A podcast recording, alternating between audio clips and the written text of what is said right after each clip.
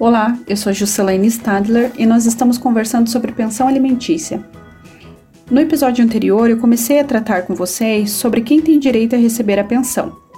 Falei que os filhos menores de 18 anos, que são considerados crianças e adolescentes, têm direito a receber a pensão no montante ideal a suprir todas as suas necessidades.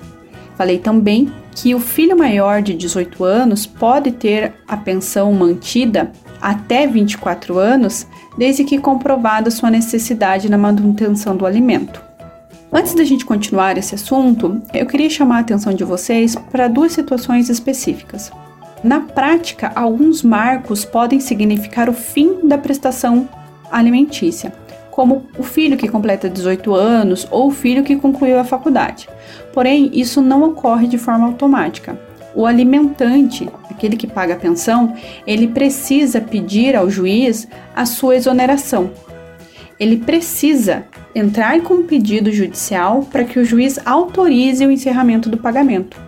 Então, as pessoas acabam confundindo. Ah, o filho atingiu a maioridade, completou 18 anos. Ah, eu não preciso mais pagar a pensão.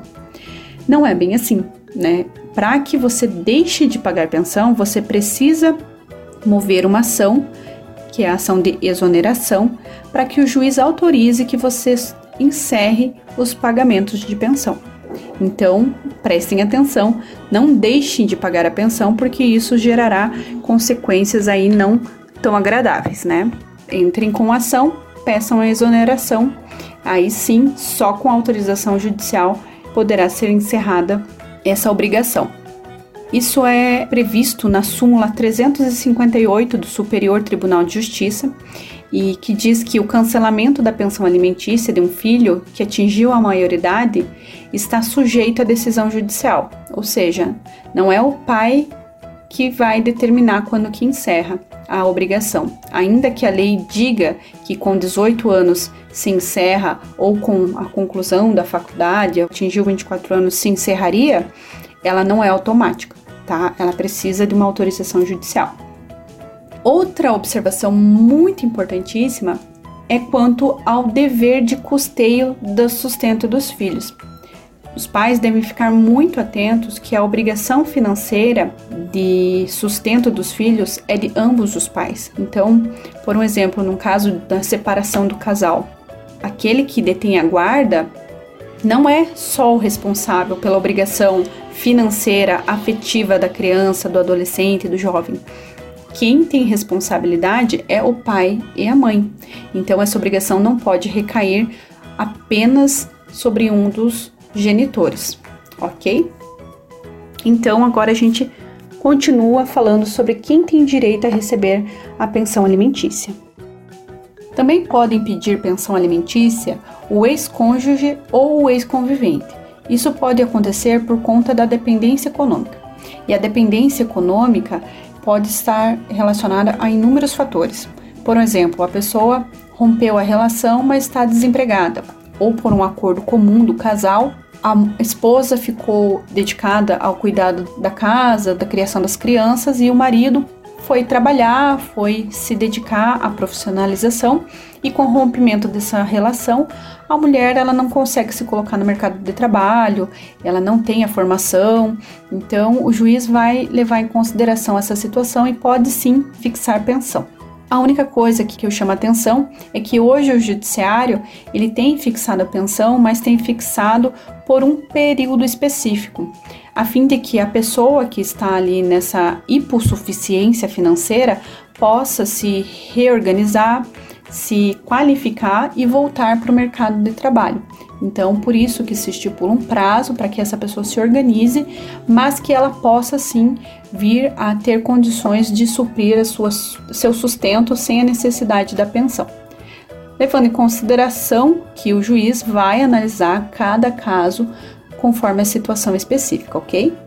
Podem também pedir pensão alimentícia às pessoas idosas. É, o artigo 1 da Lei 10.741 de 2003, conhecido como Estatuto de Idoso, determina que é considerada idosa a pessoa que tenha idade igual ou superior a 60 anos. em idade avançada, é nítido que muitos idosos não consigam arcar com suas despesas básicas, seja por conta da velhice, seja por ausência de recursos, às vezes não recebem aposentadoria ou recebem o valor irrisório, ou seja por conta de uma enfermidade, né, que limita essa pessoa a desenvolver qualquer atividade remunerada.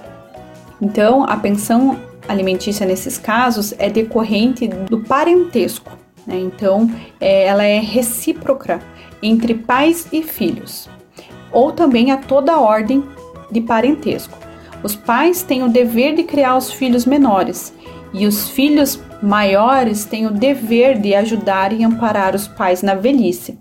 Isso é algo previsto na própria Constituição, no artigo 230, que determina que é dever da família o amparo à pessoa idosa, defendendo sua dignidade e bem-estar, garantindo-lhes o direito à vida.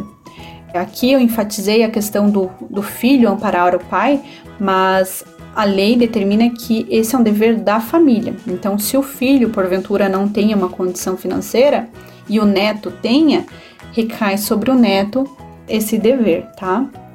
Esse assunto é tão sério, né, a proteção ao idoso é algo tão sério que é prevista até no Código Penal, no artigo 224, que prevê que a falta de cuidado e auxílio à pessoa idosa é conhecida como abandono material. Então, é uma prática criminosa o abandono à pessoa idosa, tá? Então, a pessoa idosa tem direito ao recebimento da pensão alimentícia, ficando comprovada a sua necessidade. Quem também pode pleitear alimentos é a mulher grávida. Essa previsão está expressa na Lei 11.804 de 2008, conhecida como Lei de Alimentos Gravídicos, a qual garante à mulher gestante a legitimidade de mover uma ação judicial pleiteando um auxílio financeiro do suposto pai da criança.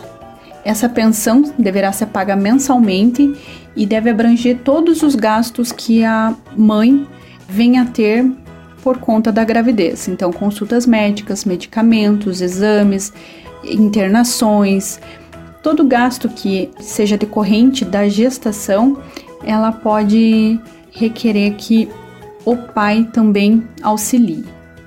Eu tratei aqui das possibilidades de pensão no vínculo familiar. Existem outras possibilidades de alimento, como os alimentos indenizatórios, que são oriundos de ações judiciais, mas que não têm relação com parentesco. Então, o meu foco foi direcionar a nossa conversa aqui sobre pensão alimentícia que é decorrente do vínculo familiar, do vínculo de parentesco.